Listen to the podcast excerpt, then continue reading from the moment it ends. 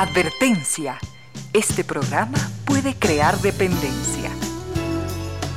Dependencia de la buena música, del comentario oportuno, del momento poético, de las voces que siempre tienen algo que decir. Aquí se unen la música y la palabra, con cierto sentido.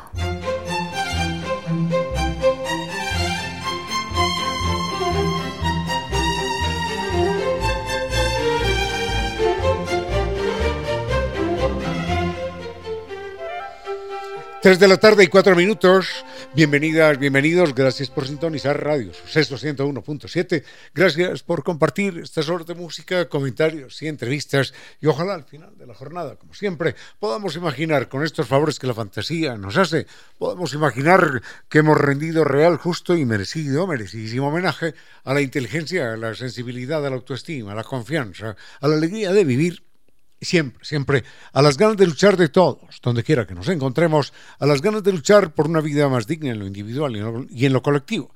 Y en esa tarea de cada tarde, de cada jornada, de manera generosa, inteligente, leal, nos acompañan ustedes con sus correos, contactos y mensajes en estas direcciones de las siguientes redes sociales.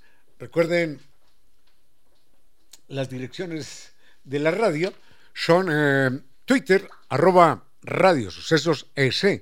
Nos pueden escuchar por la señal 101.7 desde cualquier parte del mundo en www.radiosucesosfm, Instagram arroba Radio Sucesos S, Facebook Radio Sucesos Ecuador, YouTube puede visitar el canal 101.7 y el WhatsApp 0999 440113.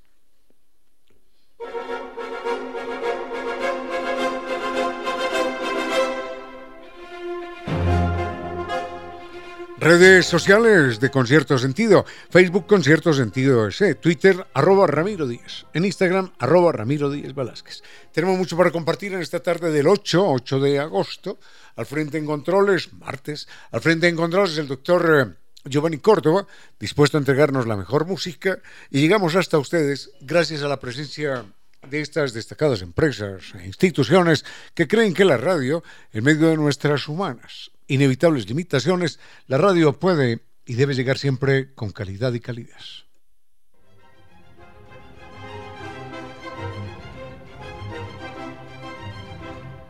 Grandes experiencias inolvidables, únicas en la Casa de la Música. Allí se disfruta de una variada programación en su sala de conciertos, reconocida como una de las mejores de América Latina por la acústica excepcional.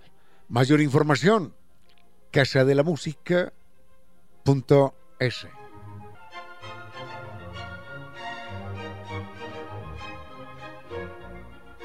En Pichincha sabemos de velocidad, rapidez y conectividad y con NetLife y sus cinco niveles superiores en tecnología podemos navegar por todo Internet, estar en línea el tiempo que queremos y conectarnos con personas en cualquier parte del mundo. Elija NetLife, recuerden NetLife Internet inteligente para un mundo inteligente. Conozca más en la página www.netlife.es ¿eh? o llame al 39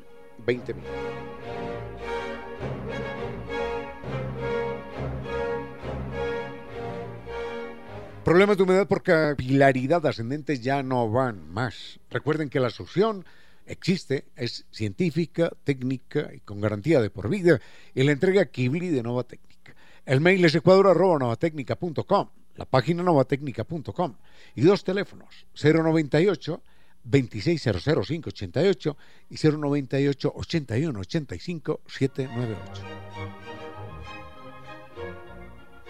Si enfrenta dolor en las articulaciones o problemas óseos y quiere mejorar la salud de, su piel, la apariencia, de uñas y y cabello, recuerde que puede lucir radiante y sentirse saludable por dentro y por fuera.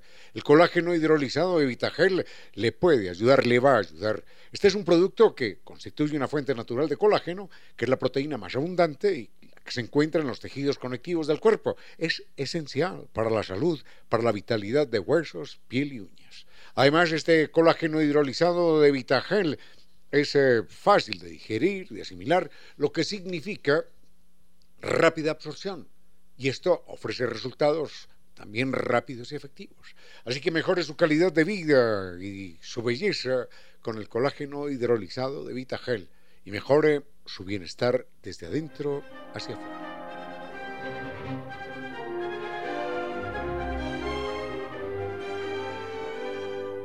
La honestidad, la ética y la constante búsqueda de la excelencia caracterizan cada uno de los tratamientos que desarrolla New Dental Care.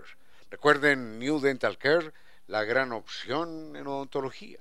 Los puede visitar, se lo recomendamos, en la calle Alemania, E455 y República. Está New Dental Care a media cuadra, a media cuadra del edificio de las cámaras.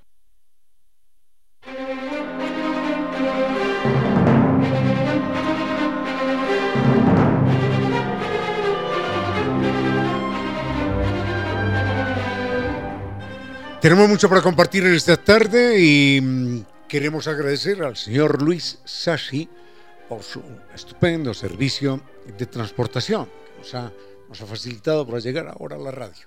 Al frente en controles, decíamos, está el doctor Giovanni Córdoba, que se encargará de poner excelente música, la que le ordene, por supuesto, doña Daniela Polo. Vayamos con música y volvemos. Con cierto sentido.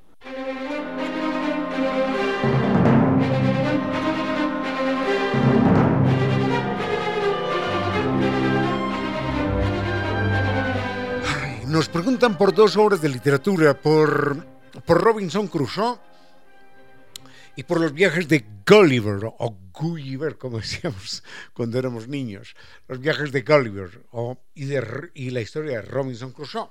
Eh, ambos son escritores ingleses. Robinson Crusoe es una obra de Daniel Defoe.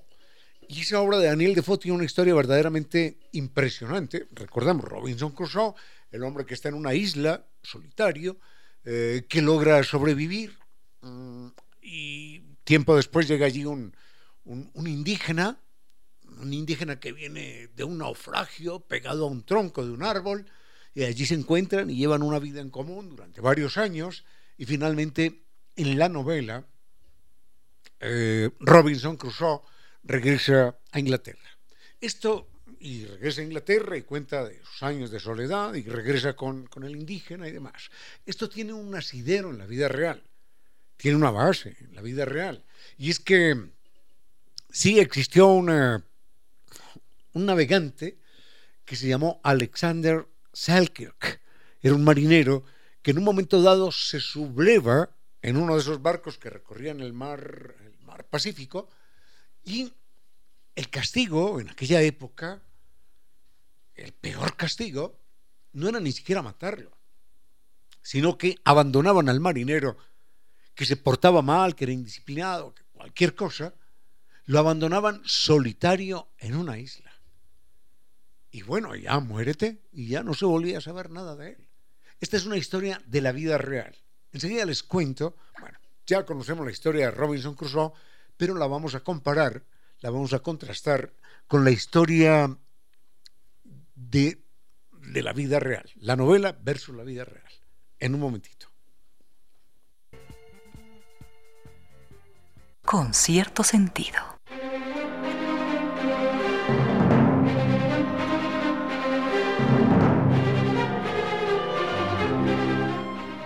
Todos eh, recordamos, porque lo hemos leído, lo hemos escuchado, la historia de Robinson Crusoe. Es un hombre que naufraga, bueno, hay un barco, naufraga, y él sobrevive aferrado a un tronco y llega hasta una isla solitaria en algún lugar del Pacífico. Allí está durante cuatro años mm, o más y lleva una vida, una vida de animal solitario. Aprende a, a controlar su entorno, la naturaleza, domestica animales y un día llega pegado a un tronco un indígena de alguna otra isla y él eh, lo, contacta, se hacen amigos y, de alguna forma este señor inglés, que es Robinson Crusoe, esclaviza a este hombre porque él no aprende el idioma del nativo, pero el nativo sí aprende el idioma de, del inglés. Y lo la primera palabra que le enseña a decir es master, master, you are my master. Tú eres mi maestro, usted es mi maestro. Bueno, y se cuenta que la vida transcurre en tranquilidad hasta que pasa un día un barco, los reconoce, los rescata y los llevan a Inglaterra, donde tanto el indígena como, como Robinson Crusoe, el indígena que se llamaba Viernes, porque llegó un viernes a la isla, eh, el indígena llamado Viernes y Robinson Crusoe llegan a Inglaterra y allí son la, la, la admiración total porque llenan los salones y todo el mundo quiere hablar con aquellos dos personajes que fueron capaces de sobrevivir tantos años solitarios en una isla. Mentira. Bueno, eso es lo que cuenta la novela, pero es mentira. La verdad es que un día Alexander Selkirk sí llegó solitario, producto de un naufragio, a esa isla. Bueno, de un naufragio no, de un castigo. Lo castigaron, muérete ahí. Y entonces el tipo empieza a vivir, a sobrevivir, y un día, en efecto, llega un indígena pegado a un tronco, vaya uno a saber cómo llegó, lo cierto del caso es que se salva, se hacen amigos, y pasan los años. Han vivido allí en esa isla dos hombres. Pasan los años y un día un barco aparece y los logra identificar y los rescata. Entonces, cuando llega el barco, este hombre que se llamaba Alexander Selkirk y los otros marineros y el capitán del barco le dicen al indígena, oye, qué maravilla, nos vamos todos. Y entonces Selkirk y los otros capitanes le dicen al indígena, espéranos acá, espéranos acá en este punto, porque vamos a dar una vueltecita allí por la, por la isla y volvemos y te rescatamos. Estos, voy a, utilizar una palabra suave, estos infames engañan al indígena, al hombre que había estado ahí solitario acompañando a Selkirk, y le dicen, aguántanos, aguántanos aquí, y el tipo se queda esperándolos. El barco arranca y nunca, nunca volvieron por él. Esto es una infamia, ¿no? Y en la novela, en la novela, Daniel Defoe cuenta cuenta la mentira. No, nosotros caritativos, occidentales, civilizados, cristianos, jijijaja, nos condolíamos de este hombre y, como la Biblia dice, no te abandonaré nunca, decidimos no abandonarlo. Eso está en la novela. ¿ah? La Biblia dice, no te abandonaré nunca. Y le dijeron, mira, mira, al indígena, no te abandonaré nunca, así que tú tranquilo. Y lo dejaron esperando y al final Obviamente, aquel indígena murió en medio de la soledad, del abandono, producto de aquella infamia histórica. Esa es la historia de Robinson Crusoe en la vida real, que difiere con ese final feliz y humanitario de la novela. Robinson Crusoe, lo otro es... Ah, lo otro es eh, los viajes de Gulliver. Enseguida lo vemos con cierto sentido.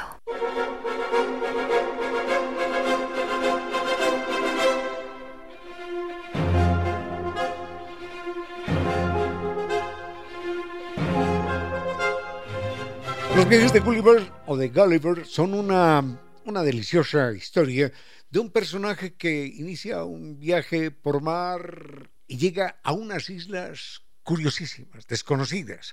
Se me escapa realmente el nombre del segundo país, pero el primer país era el país de Lilliput. Entonces, en ese país de Lilliput, los liliputenses eran mm, seres humanos extraordinariamente pequeños. Y, digamos, Gulliver, no se pronuncia así, pero digámoslo, Gulliver, era un hombre de, estatura normal, pero sucede que en la novela, claro, llegando a un país de, de seres minúsculos, era un gigante desmesurada.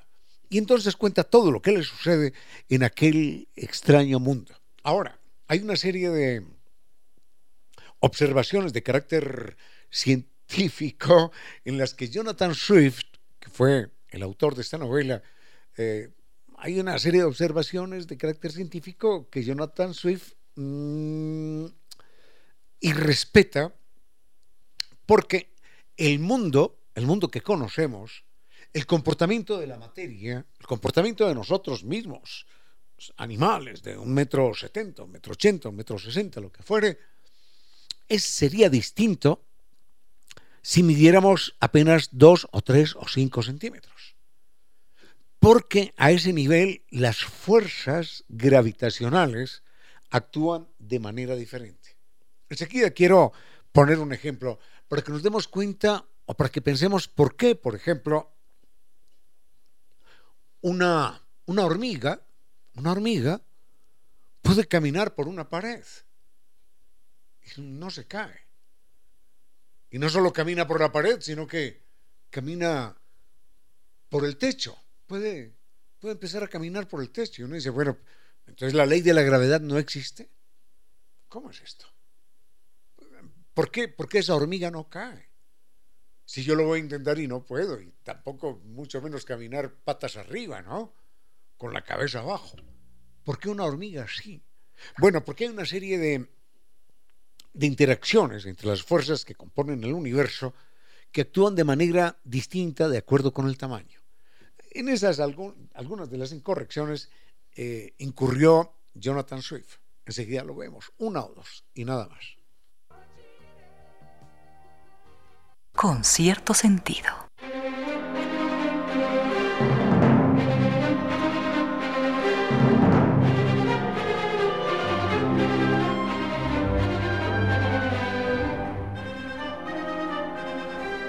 Sucede que cuando las medidas, cuando las dimensiones, cuando el tamaño de los seres vivos es muy pequeña, entonces ahí no impera tanto la ley de la gravedad como si la atracción eléctrica que ejerce un cuerpo con otro.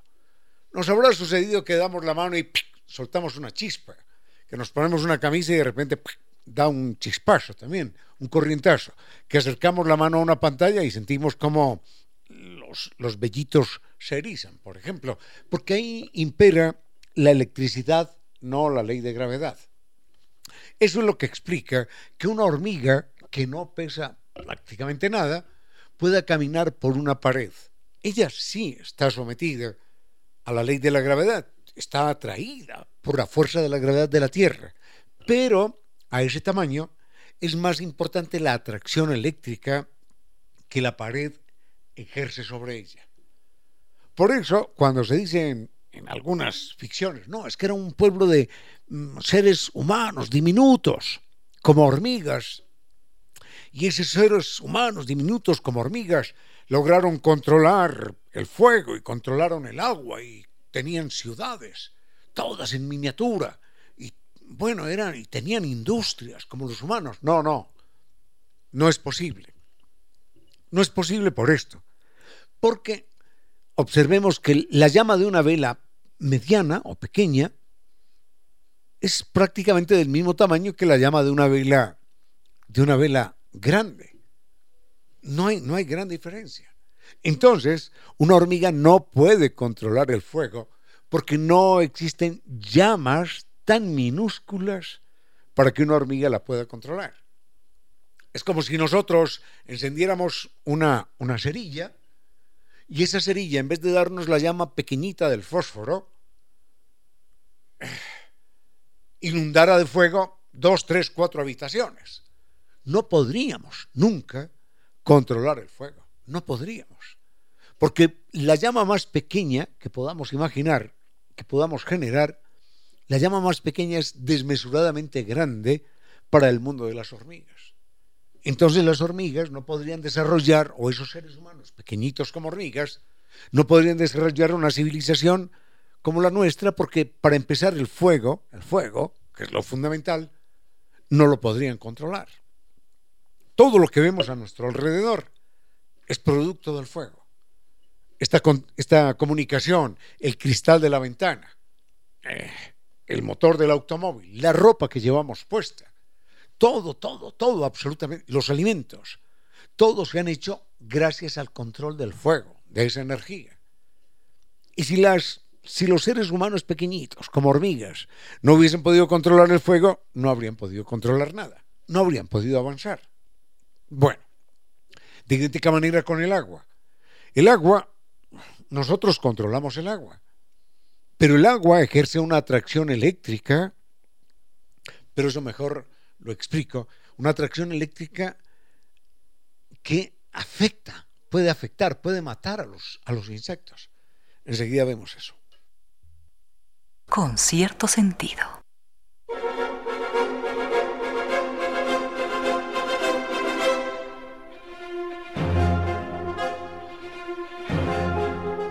Cuando los tamaños son muy pequeños en la vida real, entonces operan otras fuerzas. Nosotros, del tamaño mediano que tenemos, somos animales acostumbrados a la atracción gravitacional. Entonces podemos caminar, podemos saltar un poco, em, pero, pero no mucho, ¿eh? No podemos hacerlo como, como lo haría un animal pequeño. Por ejemplo, una, una pulga puede saltar tranquilamente 50 centímetros nosotros no podemos saltar en proporción a la pulga, porque tendríamos que saltar aproximadamente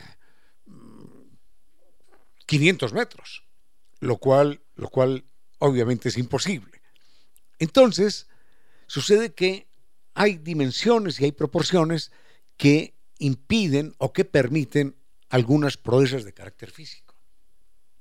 Dicen, es que si una hormiga tuviera el tamaño de un ser humano, esa hormiga, entonces, mm, sería capaz de, de cargar un camión entero. No, no, no.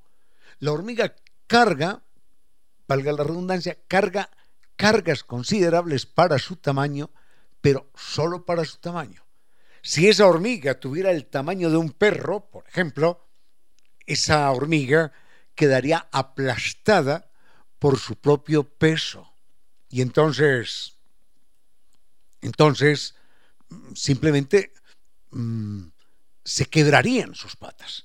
No podría, no podría nunca, no podría nunca sobrevivir al, a su propio peso. Esa es la, la diferencia y esa es la realidad.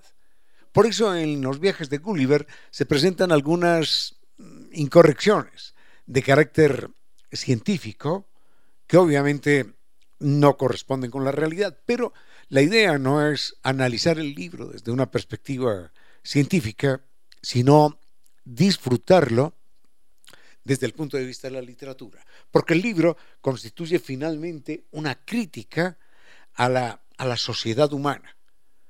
Esos enanitos que él encuentra después en otro en Lilliput, esos enanitos son una metáfora de la mm, la palabra es muy dura, de la estupidez humana, de la insensatez humana, de la miseria humana, de la pequeñez mental de nosotros los humanos. Bueno, dejamos el tema ahí, vayamos con una pausa y volvemos. Un momento para la historia y las noticias del mundo de los animales, nuestros hermanos.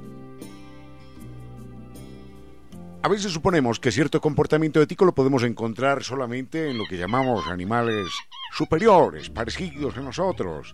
Caso de chimpancés, orangutanes, gorilas, primates en general y a veces de los perros que están también tan cercanos a nosotros. Pero la sorpresa se presenta cuando se encuentra que, por ejemplo, una hembra de murciélago ayuda a otra que no es de su familia a dar a luz y dedica varios minutos y le muestra cómo colgarse del modo adecuado para facilitar el parto. Para sorpresa de muchos escépticos, los murciélagos también tienen una conciencia ética. Los otros animales, nuestros hermanos.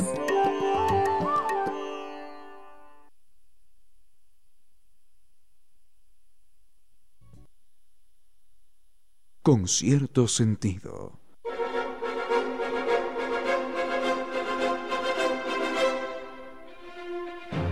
La idea es eh, sonreírle a la vida y no solamente sonreír para la foto. Permita que su sonrisa conquiste el mundo. Esta es una propuesta que le hace New Dental Care, la magia de su sonrisa. Anote bien estos datos porque los puede seguir en las redes sociales, en Facebook, en, Instagram, en TikTok. El teléfono, dos teléfonos voy a dar. Este es muy fácil, ¿eh? 252 8282 o el celular 098 448 9515. Los voy a repetir. 252 8282 o 098 448 9515. Recuerde New Dental Care. La página es esa, www.newdentalcare.es.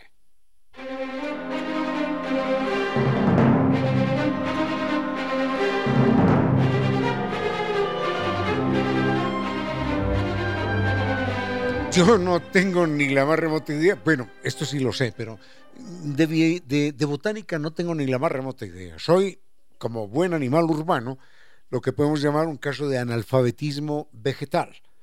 Los, los animales urbanos, los seres humanos que vivimos en la ciudad, eh, lamentablemente presentamos una, una marcada ignorancia en todo lo que corresponde a en todo lo que corresponde a, a, la, botánica.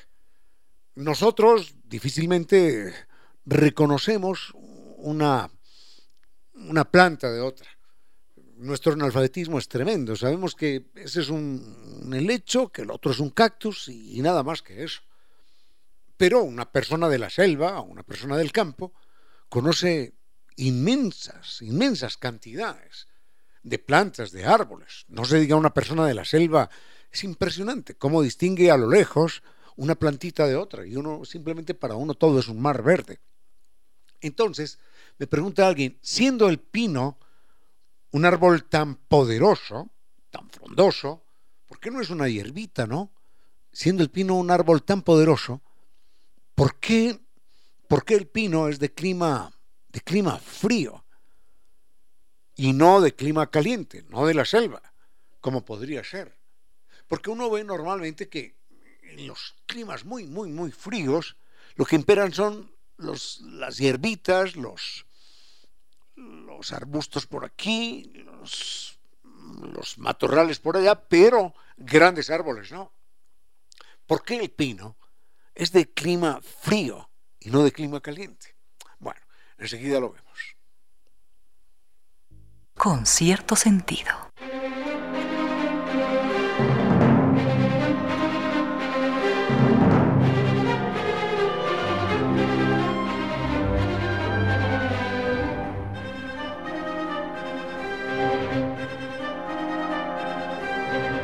Bueno, ¿por qué?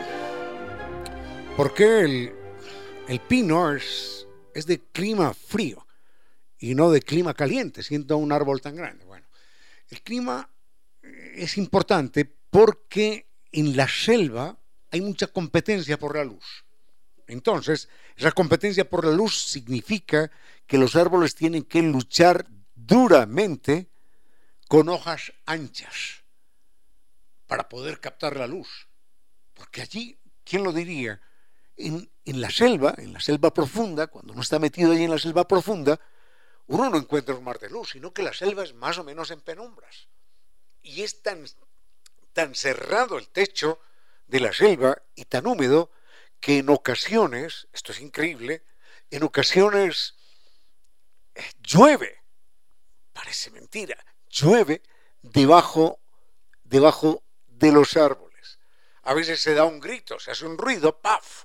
y se condensan las gotas y el árbol, el árbol el árbol termina, termina bañado en agua como consecuencia de, de eso, de, de, la lluvia precipitada. Bueno, así que la situación, la situación es esa. Mm, la cantidad de nieve que cae en los climas fríos quebraría las hojas anchas de los pinos si los pinos tuvieran las hojas anchas, pero tienen las hojas delgaditas precisamente para aguantar la presencia de la nieve.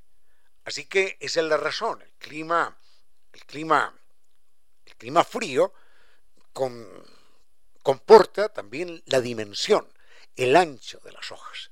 y por esa razón simplemente no puede, no puede tener hojas anchas y, vivir en la selva, porque tiene hojas pequeñitas que son, son imposibles eh, en otros climas. Esa es la situación en clima, en clima caliente, el, pobre, el pobre pino mm, simplemente, simplemente moriría, moriría de, de moriría de, falta de luz. Hasta ahí nada más, yo no soy botánico y sería muy bonito que alguien explicara mejor. Este es un tiempo con cierto sentido, para que de todos broten las luces que todos precisamos.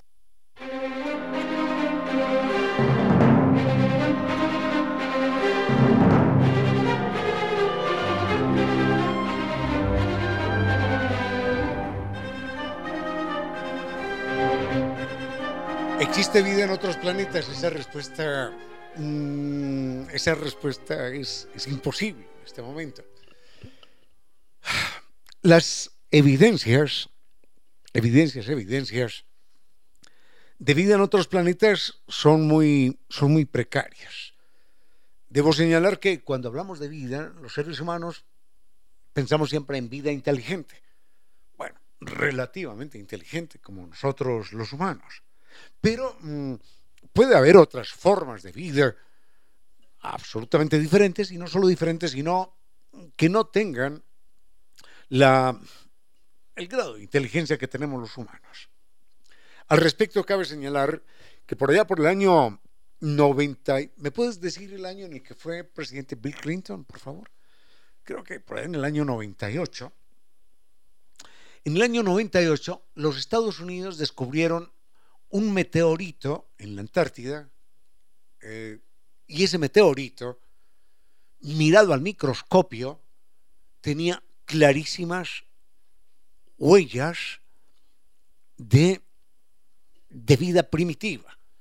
Algo así como gusanitos, gusanitos, gusanitos, fósiles, que obviamente, obviamente no eran, no eran formaciones naturales de la roca, sino que eran seres vivos, bueno, que alguna vez estuvieron vivos, primitivísimos, que estaban dentro de la roca marciana.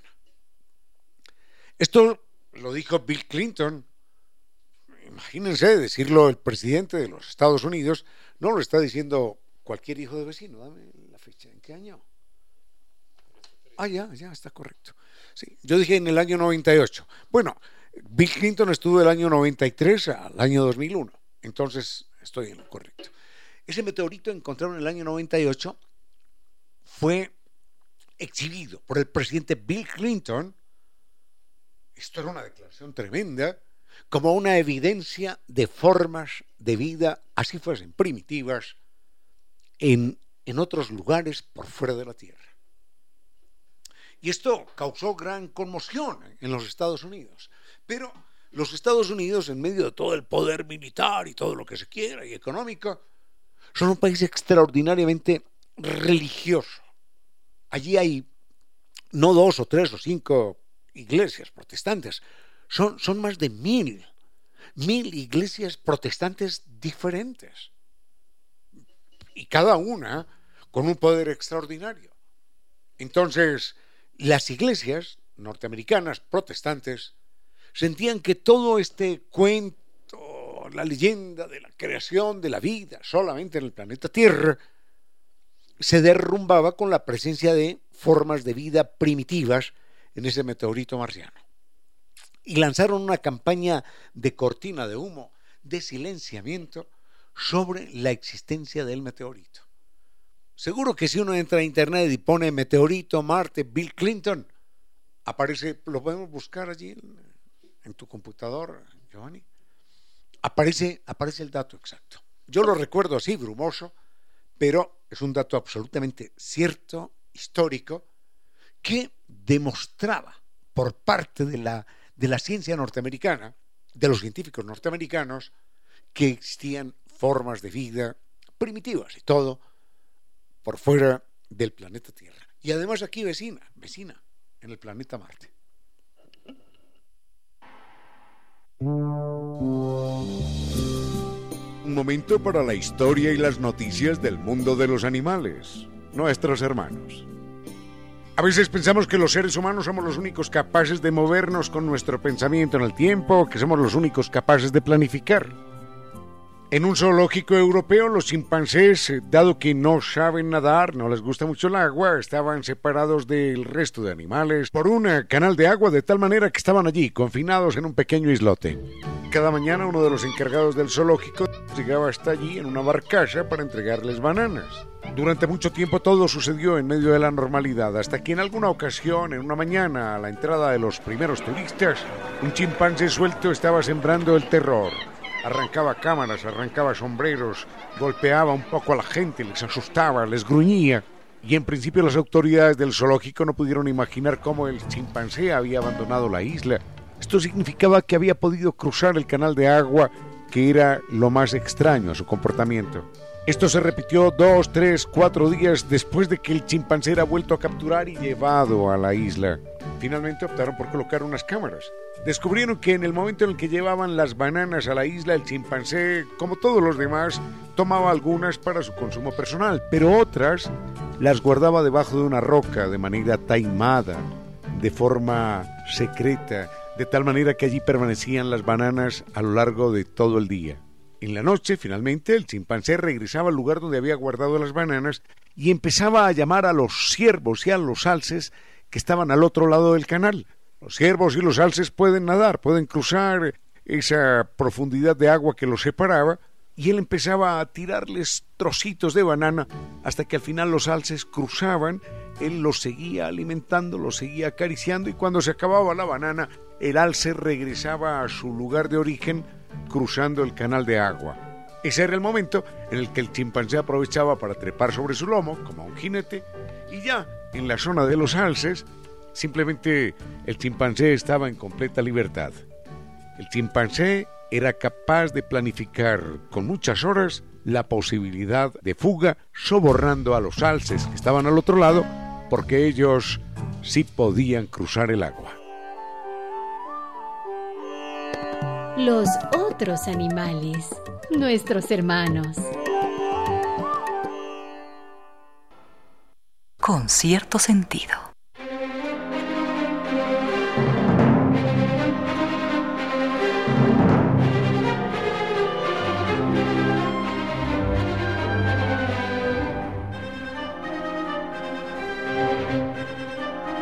¿Qué es la, qué es la intrahistoria y la prehistoria? Es muy, muy simple la respuesta. ¿Qué es la prehistoria y la, y la intrahistoria? No la infra. no la infrahistoria, sino la prehistoria y la intrahistoria. Todos estamos familiarizados con la, con la prehistoria en el sentido de que son los acontecimientos que vivió la humanidad mm, antes de que inventáramos la escritura. Eh, la invención del fuego, la domesticación de los animales, por ejemplo, eh, fueron acontecimientos que se dieron antes, antes de los primeros asesinatos también, se dieron antes de que, de que inventáramos la escritura. A partir del momento en el que inventamos la escritura por allá en el Medio Oriente, en Mesopotamia, en Asiria, Babilonia y demás, a partir de ese momento, entonces empezamos a registrar los acontecimientos históricos y decíamos, nació el rey fulano de tal y gobernó aquí, gobernó allá, y acá está la palabra de Dios escrita en estas letras y en esta tabla y cosas así por el estilo. Entonces, esa es la, la historia, cuando empieza la escritura, la prehistoria antes de la, de la aparición de la escritura. Ahora, la, esto, esto es una expresión que yo la he escuchado alguna vez en la vida, dos veces quizás. La intra, la intrahistoria es una expresión que acuña un filósofo español, Miguel de Unamuno, del que yo no he leído nada, he leído dos o tres cosas nada más, y él habla de la intrahistoria. Él dice, es el momento de que los seres humanos volvamos la mirada a la intrahistoria. Porque se supone que la historia es la sumatoria de los grandes, la sumatoria y la sucesión de los grandes acontecimientos gobernó tal rey, mataron a fulano, se desató tal guerra, cosas así por el estilo, se formó esta nación, masacraron a tantos millones por allí o por allá. Él dice, esa es una, esa es una historia que lo que ha hecho es opacar la verdadera historia, la historia de nosotros, los seres humanos. Y dice, es importante una mirada una mirada renovadora, una mirada alternativa a lo que hemos sido y a lo que hemos hecho los seres humanos. ¿Cómo han sido nuestras fiestas? ¿Cómo han sido nuestros dolores? ¿Cómo, cómo celebramos el nacimiento de un niño? ¿Cómo recordamos la ausencia de una persona? ¿Cómo es nuestra cocina? ¿Cómo son nuestras relaciones de amor, nuestras relaciones de matrimonio? Eso lo define la pareja, lo definen los padres. ¿Quién lo define? ¿Qué pasa con las mujeres solteras, aquí o allá, o a lo largo de la historia? Esa es la pequeñita historia que nunca se cuenta. Eso dice Miguel de Unamuno. Y quiero enseguida hacer una breve referencia a, a, algo que estoy recordando en este momento. Pero será, será en otro momento, después de este tema musical.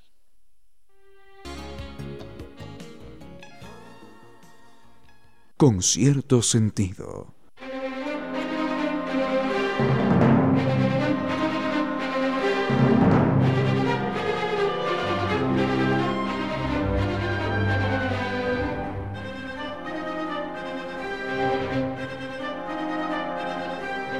Miguel de Unamuno, un escritor, filósofo, ensayista español, dice que, que tan importante como la historia que conocemos es la la intrahistoria que nunca hemos escrito. Y dice, no existen, no existen seres humanos comunes y corrientes en, las, en la gran historia. Lo que, lo que existen son las guerras, los reyes, por allá, y, y nada más. Pero el hombre y la mujer anónimos no son mencionados. Y son estos hombres y estas mujeres anónimas las que han hecho la verdadera historia. Bueno, tengo algunos ejemplos que podría compartir con ustedes en un momento, pero por lo pronto estaba recordando algo eh, verdaderamente impresionante, y es que él, él decía, para una madre, para una madre, imaginemos esto, una madre de estas, de Durán, del Guasmo, de yo no sé dónde, para una madre que pierde a su hijo en una balacera en el barrio, la muerte de ese hijo es más importante que la Primera y la Segunda Guerra Mundial juntas. Es mucho más importante. Con absoluta seguridad. Ahí ya, la Primera Guerra Mundial, 40 millones, ya. La Segunda Guerra Mundial, 70, ya. Listo, ya, ya. Pero la muerte de su hijo le cambia, le marca, le altera su vida por siempre. Eso es lo que dice Miguel de Unamuno. La intrahistoria es aquella a la que no le prestamos atención y de la cual estamos hechos en última instancia los seres humanos. Hay un tango que se llama Silencio, Silencio en la Noche. Ojalá lo pudiera tener allí Giovanni, Giovanni Córdoba. Ese es un tango que seguro que hemos escuchado muchas veces, muchas, muchas, muchas. Y como sucede con las canciones, con las canciones que se escuchan muchas veces, no prestamos atención a la letra, sino al sonsonete, tarán, tarán, tarán, tarán, tarán, tarán, tarán, y ya, listo. Y sabemos que suena tarán, tan, tan, tarán, tan, tan, tas. Pero no, no prestamos atención a la letra, aunque, aunque sepamos la letra. Esta es la historia de una mujer que pierde a sus hijos en la guerra, a cinco hijos en la guerra. Esto está convertido en un tango que lo canta Carlos Gardel, ¿sí lo tenemos? Ya. Pero, pero tiene, tiene, tiene asiento en la realidad. Este tango aparentemente es de la Primera Guerra Mundial, pero en la Segunda Guerra Mundial se presentó el caso de una madre norteamericana que perdió a sus cinco hijos. En la misma guerra mundial, en la Segunda Guerra Mundial. Para ella, uno solo de sus hijos no se diga los cinco, hubiesen sido peor que todas las guerras juntas. Como no prestamos atención, yo quiero molestarlos y compartir con ustedes la letra. Dice, silencio en la noche, ya todo está en calma. El músculo duerme, la ambición descansa. Me siendo una cuna, miren esto, tan conmovedor, me siendo una cuna, una madre canta un canto querido que llega hasta el alma, porque en esa cuna está su esperanza. Y aquí rompe y dice, eran cinco hermanos. Ella era una santa, eran cinco besos que cada mañana rozaban muy tiernos las hebras de plata de esa viejecita de canas muy blancas. Eran cinco hijos que al taller marchaban. Silencio en la noche, ya todo está en calma, el músculo duerme y la ambición trabaja. Y aquí la canción anuncia cuando estalla la guerra. Y dice, un clarín se oye, peligra la patria, y al grito de guerra los hombres se matan cubriendo de sangre los campos de Francia. Ya pasó la guerra, ¿no? Y dice, y hoy todo ha pasado, renacen las plantas, un himno la vida, los arados cantan, y la viejecita de canas muy blancas se quedó muy sola, con cinco medallas que por cinco héroes la premió la patria. Bueno, y un coro lejano de madres que cantan, mecen en su cuna nuevas esperanzas. Esta es una canción intensa, intensa, contra la guerra. ¿Cuántas veces la habremos escuchado? Y no prestamos mayor atención. Vamos a rendirle un homenaje a todos los seres humanos que, que están contra la guerra. Con cierto sentido.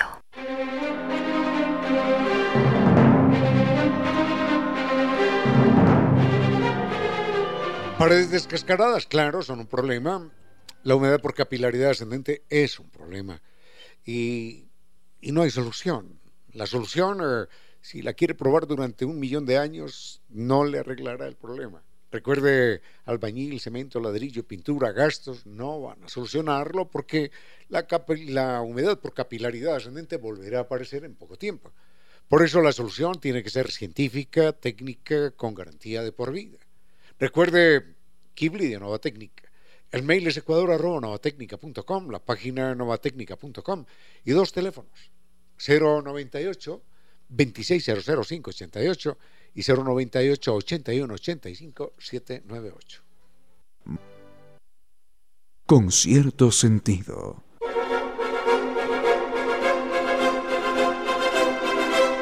Si desea lucir radiante y sentirse saludable por dentro y por fuera, Vitagel tiene la solución perfecta y es precisamente el colágeno hidrolizado. El colágeno hidrolizado es un suplemento natural que puede ayudar a mejorar la salud de sus huesos, articulaciones, piel, uñas y cabello. El colágeno es eh, la proteína más abundante en el cuerpo y Vitagel es un producto que de forma fácil y conveniente le asegura que está manteniendo la cantidad adecuada de esa importante proteína. Además, recuerde que Vitagel hidrolizado, el colágeno hidrolizado, es fácil de usar y de rápida absorción, lo que significa que puede comenzar a disfrutar de sus beneficios en poco tiempo. Pruebe, pruebe el colágeno hidrolizado de Vitagel hoy y mejore su bienestar desde adentro hacia afuera. Con cierto sentido.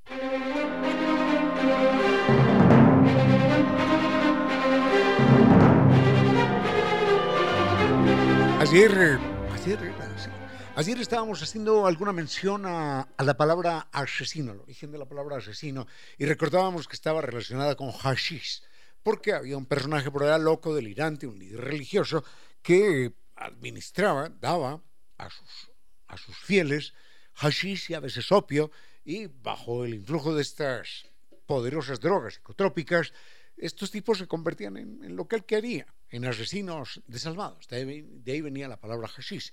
Y alguien me pregunta qué más sé acerca de las drogas. Bueno, lo que todo el mundo sabe, ¿no? Lo que usted sabe también. Primero que son, que son un peligro, que son mortales, Tercero, que, que, la lucha contra las drogas ha sido totalmente equivocada, pero bueno, ese es otro tema que podemos en un momento dado considerar. Lo cierto del caso es que se ha encontrado en hombres de Neandertal de hace 60.000 años, se ha encontrado en los restos gástricos fosilizados allí de un hombre de Neandertal, se han encontrado plantas alucinógenas. Se han encontrado plantas alucinógenas en Centroamérica, que están grabadas en piedra, el caso del peyote, por considerarlas entidades divinas. Bueno, algún día les contaré acerca del peyote, el rito del peyote entre los indígenas tarahumaras. Es algo impresionante. Así que las drogas siempre, siempre han existido. El hashish, el opio, el peyote y el opio particularmente y el hashish entre sumerios, asirios, egipcios, griegos, romanos, chinos. En fin, de hecho hay más de un antropólogo que insiste en señalar, conozco dos ensayos al respecto, insisten en señalar que la aparición de algunas creencias religiosas, de un tipo que vuela, que suelta luces por aquí, que hace cosas por allá, es producto o fue producto de algunas alucinaciones individuales o colectivas con algún psicotrópico poderoso. Así que esa es una posibilidad que se abre. Por lo pronto hay tablillas sumerias grabadas hace, hace más de 5.000 años, donde aparecen amapolas, amapolas, allí, de donde se extrae el opio, y la llamaban algo así como planta de la alegría. Si le decían planta de la alegría, no era que la utilizaran precisamente como decorativas. Y hay algo que se llama, es el, ay, señor, es el, un señor Evers, yes, es el papiro de Evers. El papiro de Evers se descubre en una cueva egipcia por ahí en 1870 y se llama el papiro de Evers, tiene más de 7 metros de longitud. Y se llama de Evers porque hay un señor alemán de apellido Evers que termina comprándolo. Ese papiro, esto es increíble, establece la existencia de cientos de enfermedades, cientos. Enfermedad de esto, enfermedad de lo otro, de aquí, de allá. Por eso se considera el libro de medicina más antiguo en la historia de la humanidad. Pero además de los cientos de enfermedades, aparecen más de 700 fórmulas de la farmacopea de aquel entonces, 700 fórmulas extraídas de plantas, de alguna planta o combinada con otra. Esto es el famoso papiro de Evers. Y entre esas, entre esas plantas aparece, aparecen no solamente estos cientos de enfermedades, sino que inclusive eh, los remedios que preparaban para calmar a los bebés llorones. A los bebés que lloraban mucho y que no dejaban dormir, les preparaban una infusión de opio desde esa edad. Imagínense esto. Bueno, sobre las drogas, tema escabroso, que debería ser considerado científicamente, quizás tengamos un comentario más.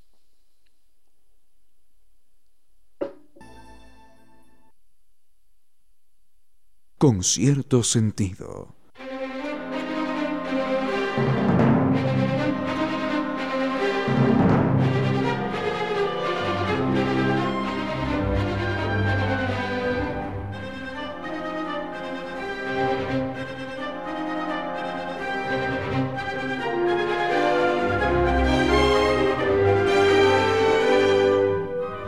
Sobre, esto es tremendo el tema de las drogas, sobre la cocaína, por ejemplo, que es una de las amenazas permanentes en muchas culturas, bueno, hay que recordar que hay otras drogas mucho peores que la, que la cocaína. Hay que recordar que hasta, hasta principios del siglo XX la cocaína era de venta libre en las farmacias.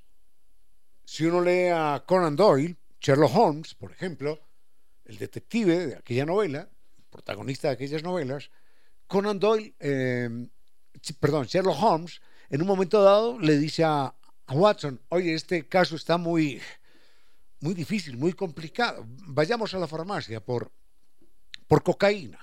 Y se aplicaba cocaína. Sigmund Freud se aplicaba cocaína también. Entonces la cocaína estaba generalizada. Y de hecho, en los Estados Unidos hasta los años 10, quizás 1910, había un famoso, un famoso jarabe que se llamaba el jarabe de Winslow, de la tía Winslow. El jarabe de la tía Winslow se le daba a los niños para que durmieran, qué horror, para que durmieran mejor. Y por allá, apenas en 1910-1915, el New York Times publicó un artículo en el que señalaba que el jarabe calmante de la señorita Winslow, Winslow que, que se vendía en todas las farmacias, en cada esquina, estaba, estaba fabricado sobre la base de morfina, de cloroformo y de heroína. Eso se le daba a los niños en el siglo XX. Imagínense morfina, cloroformo y heroína, ah, con mucho azúcar, eso sí, claro que sí. Y los llamaban eso, el jarabe de la tía, de la tía Winslow. Y el jarabe de la tía Winslow después fue señalado como asesino de bebés. Tardaron por lo menos ocho años, ocho años, entre la denuncia, los estudios científicos y que el famoso jarabe de la tía Winslow fuera retirada del mercado como calmante para los niños para que durmieran mejor.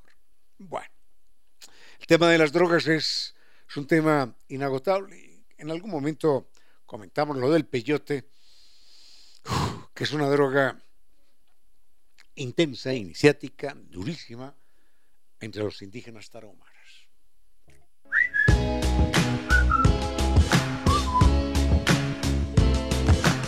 Y ahora, bienvenidos todos a un vuelo de música y palabra. Bienvenidos a este espacio con cierto sentido, con Reina Victoria Díez, para que todos disfrutemos de un vuelo de música y palabra.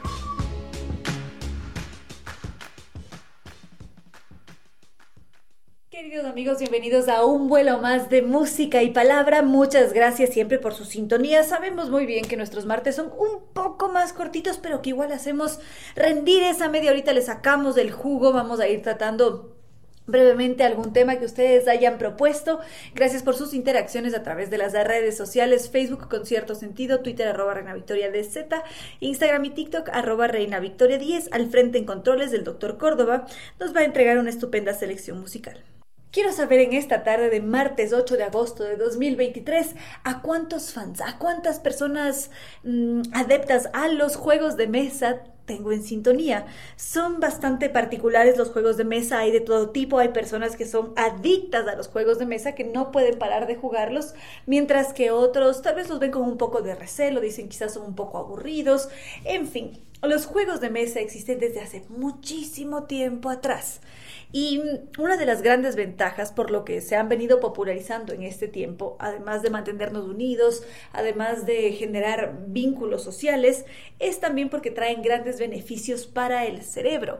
Entonces, vendría bien conocer en esta tarde algo sobre su historia y también porque son tan beneficiosos para nosotros ya empiezan a manifestarse algunos de ustedes diciendo justamente a mí me gustan los juegos de mesa, a mí no tanto, a mí en lo particular me encanta y además porque tengo un vínculo emocional muy importante con los juegos de mesa, porque ustedes recordarán que antes se iba con mucha regularidad la luz. La luz se iba todo el tiempo en la ciudad, en Quito al menos se iba con mucha frecuencia. Y cada vez que se iba la luz, mis papás, es decir, Ramiro y Mercedes, decían que era noche para jugar juegos de mesa. Entonces mi mamá hacía el famosísimo chocolate de ambato, calientito, con la tableta allí dura, y nos poníamos a jugar Scrabble o teníamos este juego como era la herencia de la tía Ágata, Club, quién es el culpable, en fin, teníamos diferentes temas, diferentes juegos de mesa y los jugábamos y se hizo muy bonito y ahora ya de grande también juego con los amigos. Hay unas propuestas súper interesantes, hay uno que se llama Estela, Dixit, que son divertidísimos y hay de diferentes tipos para todos los gustos. Algunos preferirán jugar ajedrez, otros al go, otros parchís, otros cartas. Tenemos diferentes opciones, variedades, porque en gustos y colores no opinan los doctores. Pero como les decía, más allá de matar el tiempo con una actividad, los juegos también tienen una razón de ser que fomenta el pensamiento, todo el desarrollo cognitivo. Eso es em, sumamente importante y en este tiempo se está intentando em, retomar el juego de mesa como una herramienta potente, poderosa, para hacerle frente al uso excesivo de las pantallas y principalmente en niños. Esto lo compartimos a continuación. Como les había dicho hace un momento, los juegos de mesa llegaron en el año 5000 antes de nuestra era por allá en la antigua Mesopotamia. Ya tenemos evidencia de esos juegos de mesa primerizos porque las personas eran enterradas con sus juegos. Y nos hemos dado formas para matar el tiempo seguramente y una de ellas ha sido el juego de mesa. Imagínense ustedes tener una noche muy, muy larga o muy fría y tal vez ya nos cansamos de contarnos historias, tal vez estamos un tanto agotados, no sabemos bien qué, qué hacer y de repente surgen estas dinámicas, surgen estos juegos que se popularizaban con mucha facilidad. Por ejemplo, entre los faraones había también juegos de mesa. Como lo sabemos, siempre hay referencias, hay motivos que decoran tal vez un, un ajuar fúnebre. Esos motivos dejan ver allí cómo jugaban juegos de mesa justamente los antiguos egipcios. Y a veces, digamos, allá en el antiguo Egipto, creían que un buen jugador siempre iba a ser protegido por los dioses y eso a ellos les daba fortaleza, les daba fuerza.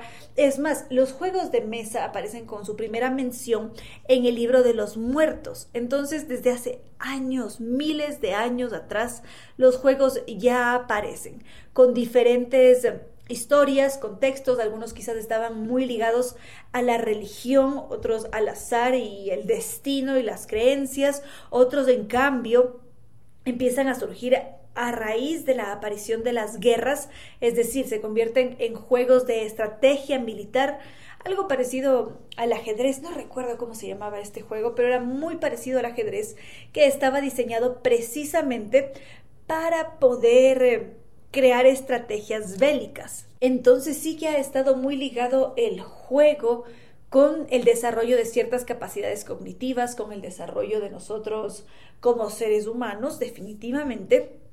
Y hay algunas culturas que han hecho préstamos, que se han dejado influenciar por otras y que han ido creando sus propios juegos. En fin, ¿qué nos dice el tiempo contemporáneo sobre los juegos de mesa? Enseguida lo vemos. Demos un salto bastante breve en el tiempo para llegar a los juegos de mesa en la actualidad. Prometo que otro día podemos dedicarle más tiempo, tratar el tema con mucha más soltura. Saben ustedes que el martes es un poco más cortito, entonces nos toca correr. Pero en todo caso, el juego en la actualidad.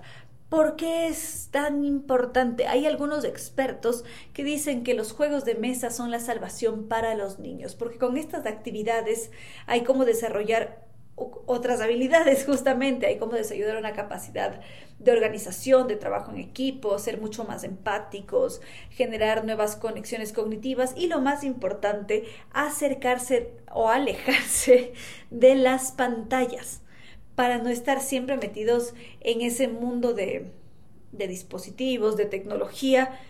Esta es una posibilidad para salir de la pantalla y generar una interacción real, una interacción en común, una interacción cognitiva, socioafectiva que es de alta calidad. Entonces tiene grandes ventajas para los jóvenes y además está muy presente el juego, es decir, es una actividad divertida, no es una obligación, no es un dolor de cabeza, bueno, a no ser que no le guste a la persona definitivamente, pero sí que sirve como un gran ejercicio, porque el niño que esté aprendiendo a jugar va a desarrollar habilidades para competir, para manejar el conflicto, la frustración en caso de que pierda, mm, tiene otro manejo de sus emociones porque también se canaliza en el juego. A veces gritamos ah, de la emoción o nos enojamos, nos da rabia, queremos dar un golpe en la mesa, queremos hacer diferentes cosas cuando estamos jugando, se revelan otras partes de nuestro ser y eso es lo valioso.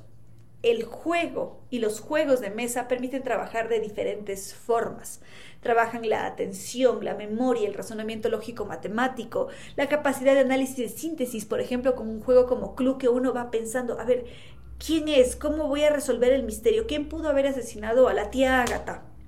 Hay diferentes juegos que nos entregan muchas herramientas y vale la pena mantenerlos vivos. Cuéntenme ustedes a través de las redes sociales cuáles son sus juegos predilectos, por qué los juegan, desde cuándo los juegan, o quizás no, los estaré leyendo.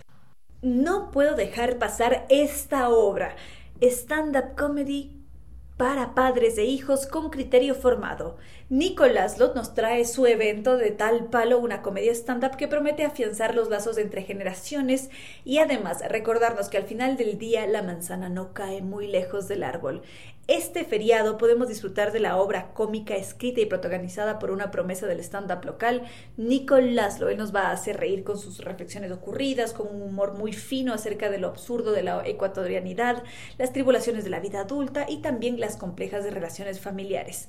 Tendrá cuatro presentaciones, del 10 al 13 de agosto en el patio de comedias. Podemos hacerlas de reservas al 098 73 77 879.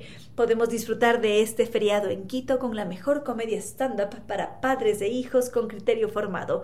Podemos hacer la reserva, repito el número de contacto 098 7377 879.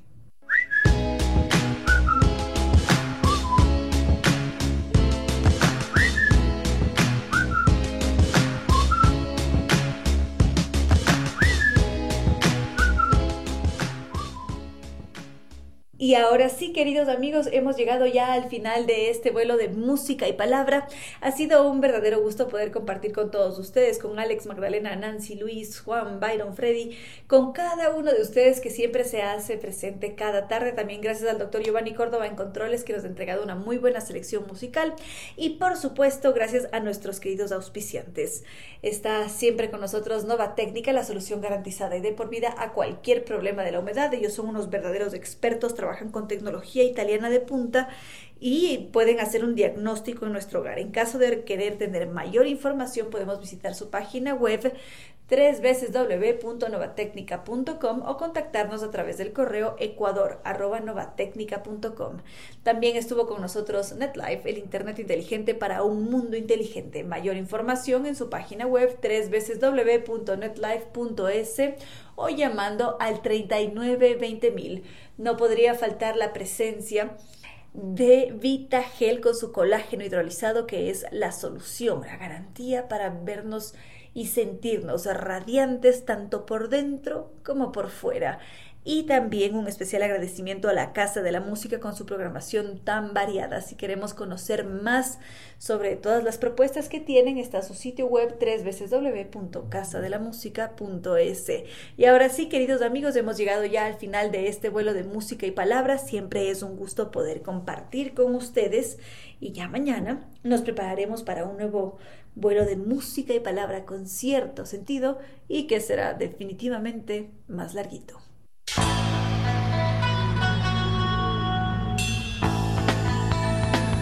Si como dicen es cierto que en la vida no hay casualidades, piense, ¿por qué escuchó usted este programa?